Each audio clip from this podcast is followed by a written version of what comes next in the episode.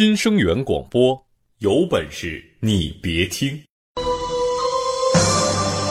他高傲，但是节操碎一地；他低调，但是受万人追捧。他可以把身边所有的段子演绎得爆笑雷人。他究竟是神的化身，还是地狱的恶魔？没人知道。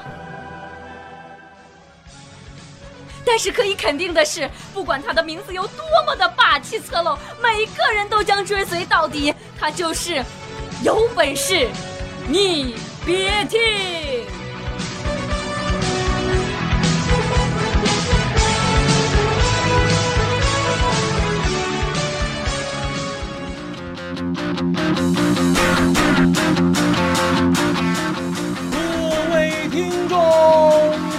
家好，这里是由没有赞助、独家赞助冠名播出的《有本事你别听》，我是大熊。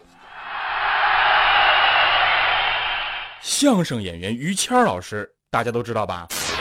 中国相声界非著名相声演员，我是捧哏演员。少来这前段时间啊，于谦老师就自曝说自己由于习惯了在相声舞台上做这个捧哏，现在呢都养成职业病了。你比如说，一家人去商场买东西的时候，和同学、同事聚会聊天的时候，甚至是在开会的时候，于谦老师都会情不自禁地插上两句。哟，好嘛，嗨怎么样？欢迎啊！有句老话是这么说的，就是三句话不离老本行。我们每个人呢都会因为工作的原因而养成这样或者那样的习惯，而这种难以改变的习惯，就是我们平常所说的职业病。你有病啊！你有药啊！你吃多少？你有多少？行了行了，吃多少有多少。你就比如说吧，你要是和一个医生一起吃饭，他可能会指着桌上的溜肝尖来给你解释肝的各种作用，甚至各种相关的病症，直到你再也吃不下去为止。你要是和小丽这样的编辑一起聊天，他一定会不厌其烦地告诉你什么逻辑有问题，什么语序不对，什么用词不当，等等等等。在生活中啊，我们都会遇到这种有着各种奇葩职业病的人。那么今天，大雄就和大家一起来聊一聊生活中的那些职业病。有本事你别听，你本来就很逗。Only you can do make all this world 这一说到职业病啊，我第一个想说的就是我们这个团队。为什么呢？因为为了把有本事你别听做得更有意思，能让听众朋友多笑一会儿，呃，也就是你，我们每天都得绞尽脑汁的想各种各样搞笑的段子。有一天晚上加班，我们大家都觉得实在是写不出来了，就说干脆出去一起吃个饭，正好休息一下，也让笑得抽筋儿变形的脸放松放松。可以放松，放松，开身体尽情舞动，放松。吃饭的时候没有一个人说话，我一看这个情况，就赶紧说呀：“哎，来来来来，我给大家讲个笑话啊，别天天都阴沉个脸。”话还没说完，这时候小丽就发飙了。大熊，你吃饭的时候能不能不谈工作？你说我容易吗？上辈子欠你的，我都快累死了，还要硬挺着。这不吗？昨天晚上我们又集体加班，下班的时候已经晚上十一点多了。豆豆家远，没办法，只能打车。快到家的时候呢，他就从后面拍了拍司机的肩膀，刚想说靠边停一下，结果司机嗷就是一嗓子，差点蹦出车来。这下把豆豆也给整懵了。原来这司机呢是第一天开出租车，以前是开灵车的。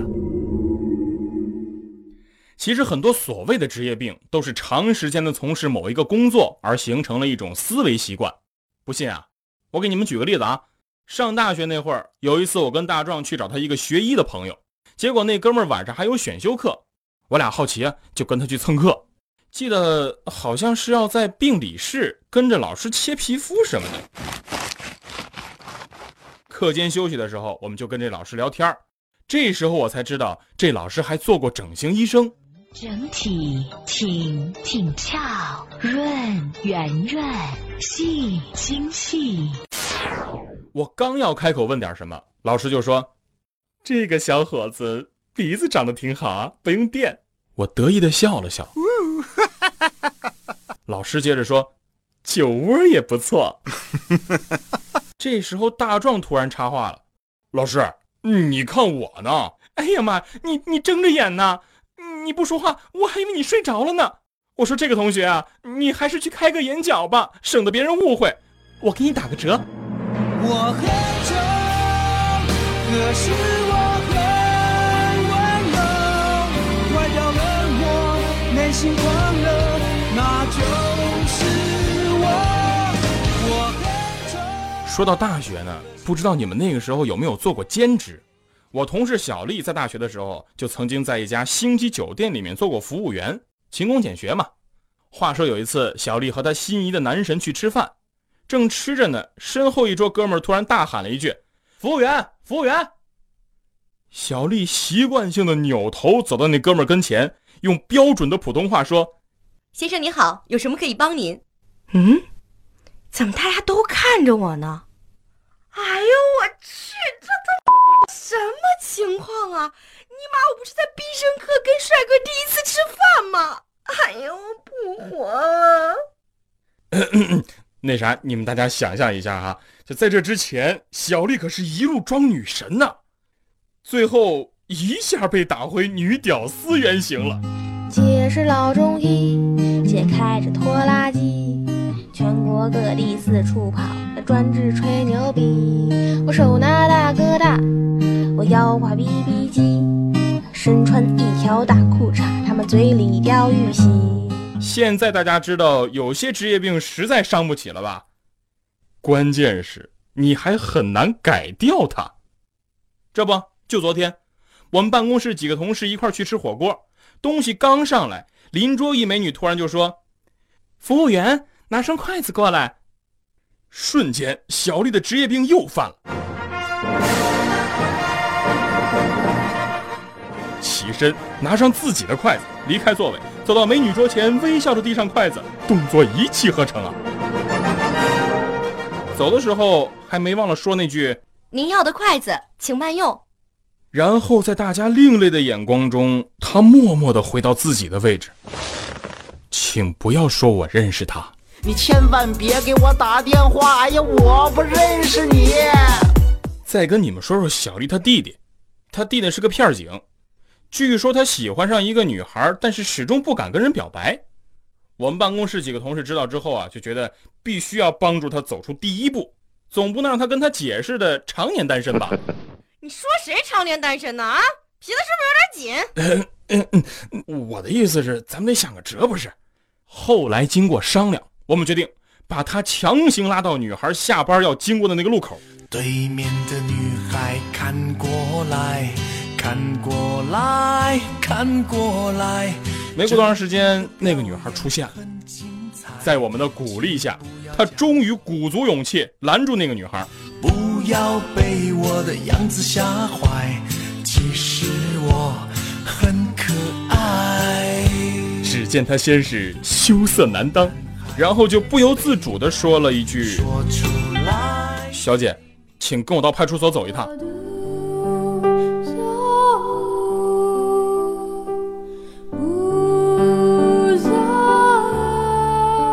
有一次，豆豆给我们讲了他表妹一件事儿。他呢跟我是同行，都是主持人，做的呢是相亲节目。这不也到了结婚的年龄了吗？豆豆就给他介绍了一个朋友，两人约着见了一面。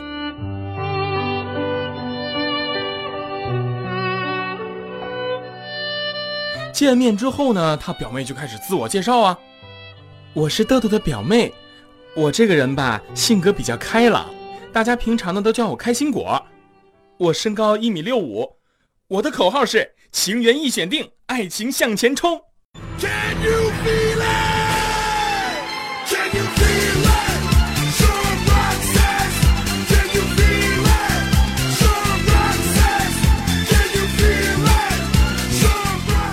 我的一个女性朋友是做幺零零八六客服的，有一次我给她打电话，喂，您好，请问有什么可以帮您？我我大熊。大熊啊！我还以为你是客户呢，你活腻歪了，敢耍我？朋友，你这是职业病吧？我可什么都没说。什么都没说，丢下我就走。什么都没留，只留下伤记得去年我们公司有一女同事准备结婚，但是呢，她老公不是本地户口，就让我帮她咨询一下我一律师朋友，问一下像她这种情况该去哪里登记。结果那律师哥们儿说，原被告户籍所在地的民政局都行啊。原被告户籍所在地的民哥们儿，这是人两口子结婚，哪来的原告和被告？我到不了你所谓的将来的美好。这还没到离婚呢。大熊，大熊，我们去哪里呀？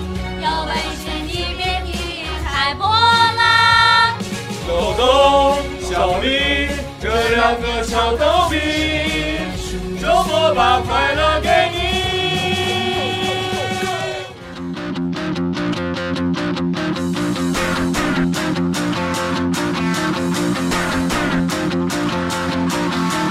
Stop the rock.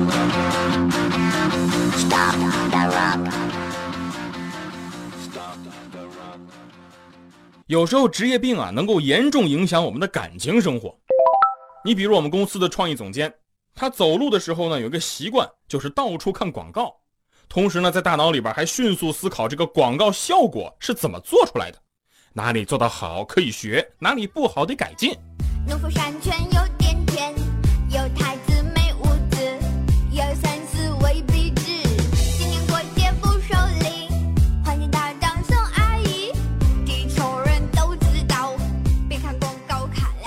据说他因为这个奇葩的职业病，都失恋好几次了。我想我会一直孤单，这一辈子都这么孤单。我想我会一直孤单。想想也是啊，当他和女朋友出门买衣服的时候，要是人家问老公，你说我穿这个裙子好看吗？他还不得拿着广告牌思考一会儿，说：“嗯，广告词是不错，产品的优势嘛一目了然，但是要是能再加上点新鲜的元素就好了。”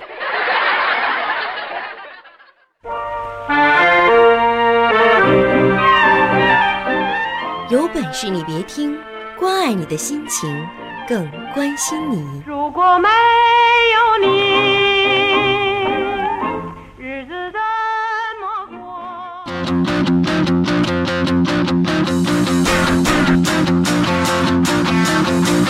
欢迎回来，这里是有本事你别听，我是大熊，咱们继续来聊一聊生活中的那些职业病。其实每一个行业做的久了，不知不觉呢就会染上一些改不掉的职业习惯。这些人的言谈举止呢，也常常会流露出这个行业的特点，这就是传说中的职业病。身在其中的人，有些有自知之明，有些则浑然不知。我时而清楚，时而糊涂。至于这些病症呢，当然有的是正能量，有的呢就是负影响。嗯，接下来就让我们一起看一看下面这些行业的人都有什么样的职业病。人民教师，非常神圣的职业，他们天天在学校呢跟学生们打交道，为人师表的他们有职业病吗？当然有。大壮的老婆做了六年的幼儿园老师，在别人眼里边，他就是个始终都长不大的孩子。可是跟孩子们在一块呢，他又是班级里面的老大。啊，老大加油！他就自我分析说呀，在班级里呢，自己呀经常手把手的教孩子们各种问题怎么解决，现在呀都养成职业病了。每次回到家呀，都会不自觉的像教孩子似的教育大壮。下课来一下我办公室。啊！大壮就曾经跟他吐槽说过：“你别老像管孩子一样管我好吗？”对不起，我一定会好好努力的。还有一次呢，大壮媳妇儿去诊所打点滴，里面孩子各种哭啊。这时候他的职业病就来了，眼看着他身边一岁、两岁、三岁左右的宝宝们，在医生和爸爸妈妈的各种劝说下，就是各种拼命的不配合打针。别打了！他就特热心的各种扮可爱啊，哄孩子们开心。大啦，啦啦啦啦，彩虹也出来了，手拉手走啦！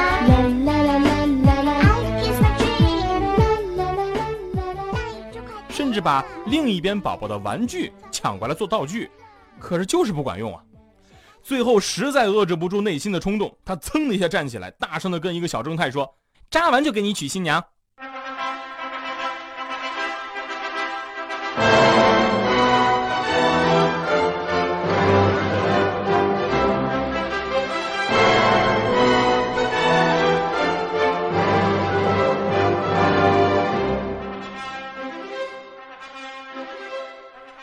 正太果然安静了，然后周围大人们就各种狂笑。大人们还没笑完，他就大声的对同样大哭的一个小萝莉说：“别哭，扎完让你当新娘。”这时候就看见小萝莉的妈妈上一秒还狂笑，下一秒就用怨毒的眼神看了他一眼。那医生又有哪些职业病呢？我告诉你们，千万不要和医生一起吃饭，他们的职业病能秒杀像小丽这样的吃货。咱们开头已经说过了，网友董他他呢也给我们发来这么一条，说和一个医生一起吃饭，医生夹起一块肝，这是肝左叶还是右叶呀？如果同吃的也有医生，我看是左叶。你看静默的风之走势的角度比较平直，这是该左翼的特点。好吧，医生在饭桌上拼专业，吃货们瞬间就被秒杀了，有木有？伤不起，真的伤不起网友董他他还爆料说，他就见过一个医生看电视剧《小爸爸》。我的小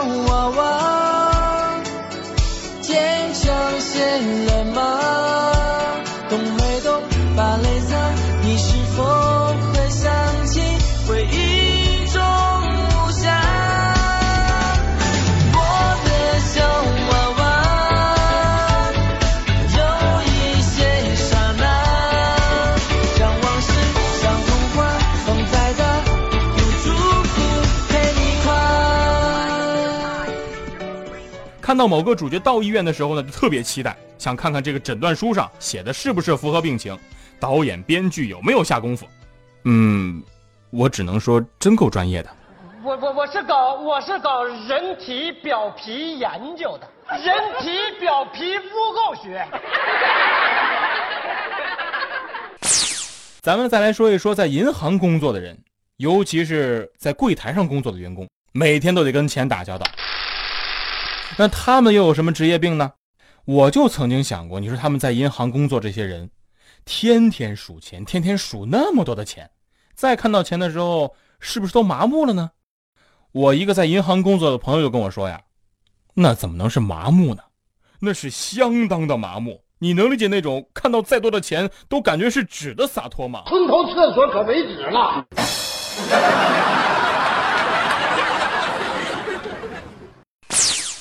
有句老话叫“物极必反”，对吧？我告诉你们。这句话在销售的身上，那是真真正正的应验了。在商场里，他们每天都巴拉巴拉巴拉的跟顾客说无数的话。那么他们自己逛街买东西的时候会怎么样呢？其实售货员买东西的时候是极其沉默的。他们买东西的时候呢，更偏向于超市型购物的方式。通俗的讲就是自选、自行结账，完事走人。总结起来，就是可以一句话都不用说就能买好自己想要的东西。就算是需要交流，也不会和人家软磨硬泡。有活动就有，没活动就算了。奸商，我这辈子最恨的就是奸商。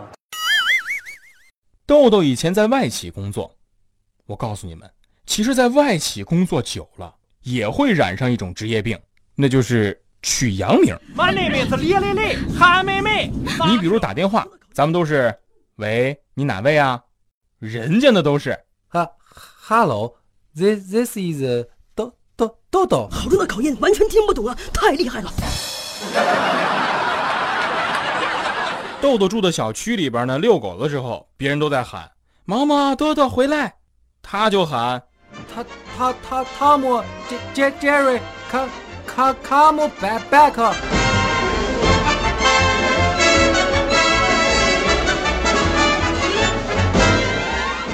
饮食习惯上也跟别人不一样，吃饭呢要喝红酒，而且还喜欢 A A 制。据说有一次他跟豆嫂约会的时候就提出 A A，结果差点没能看见第二天的太阳。如来神掌！还好他遇到豆嫂啊，把这些职业病都改过来了，不然估计他会被小丽活生生的给虐死啊！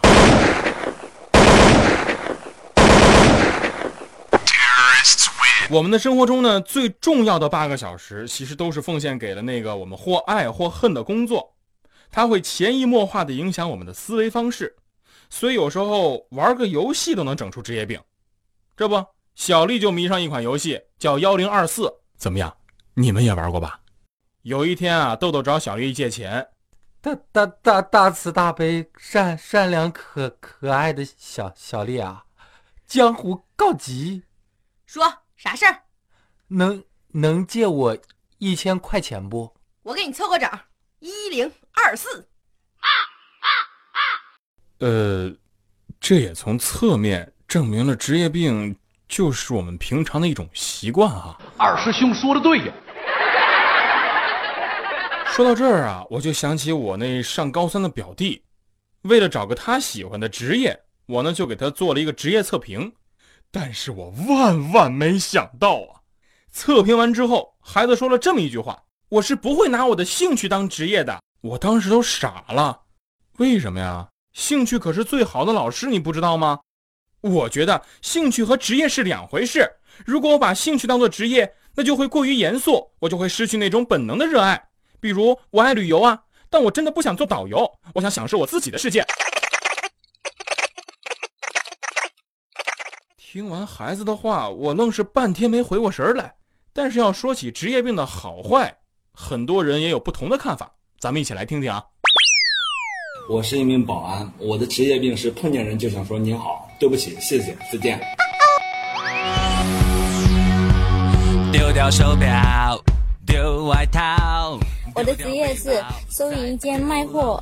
平常去超市的话，就养成了一种习惯，就是总会跟自己商店的物品对价。如果贵的话，我就心里会觉得，怎么比我卖的还贵，不想买了。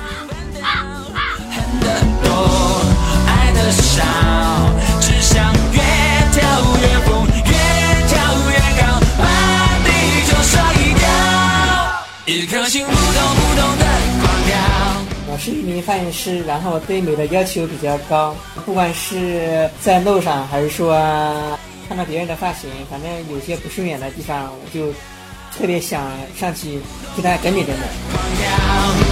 一瞬间烦恼烦恼烦恼全忘掉，我所有的地球地球甩掉，只要越跳越高。职业病有很多种，比如学习就是一种，学医会把你弄疯。为什么会把你弄疯呢？因为你看到学英语，比如你看到一个单，你看到一个中文，你会想啊，这个英语是什么？比如说你去洗澡，你会想英语洗澡怎么说的？你会无时无刻的都在想着，你连拉屎你都在想着英语怎么说。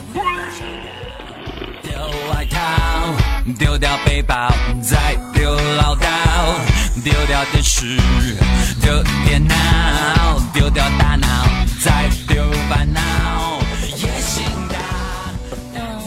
业是一名大学教师。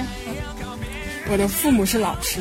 我的职业病可能就是有的时候会把，呃，在对待学生的一些事情，啊、会带到家里面来。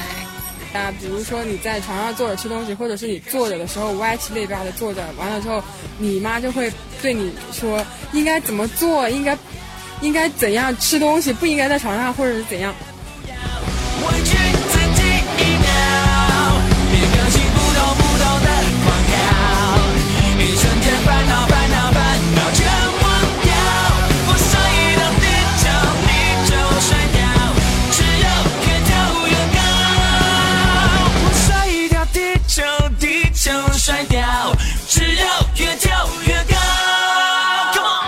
我们的职业病，就来自于我们对职业过度的热爱和专注，我们没能很好的区分生活和工作、兴趣和专业。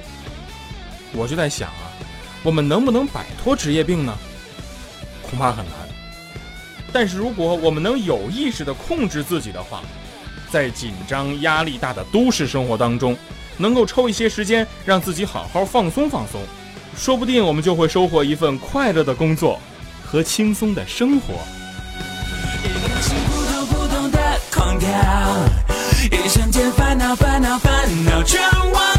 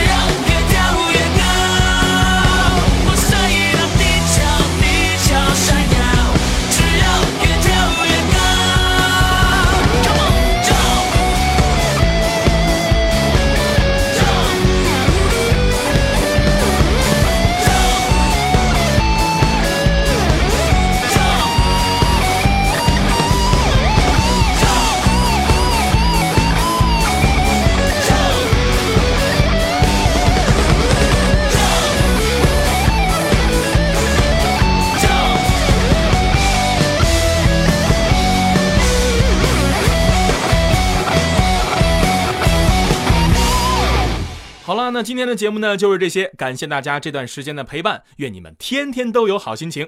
如果说你有什么好的段子，或者说遇到想吐槽的事儿啊，可以发送到新生源的全拼 at vip 点幺二六点 com 啊，也可以关注我们的官方微信新生源广播，声呢是声音的声，源是源头的源，并把您想吐槽的事儿呢发送给我们，或者呢您还可以关注我们的官方微博，您只需要在新浪微博上搜索新生源广播就能找到我们，我们随时等待着您的来信，拜拜。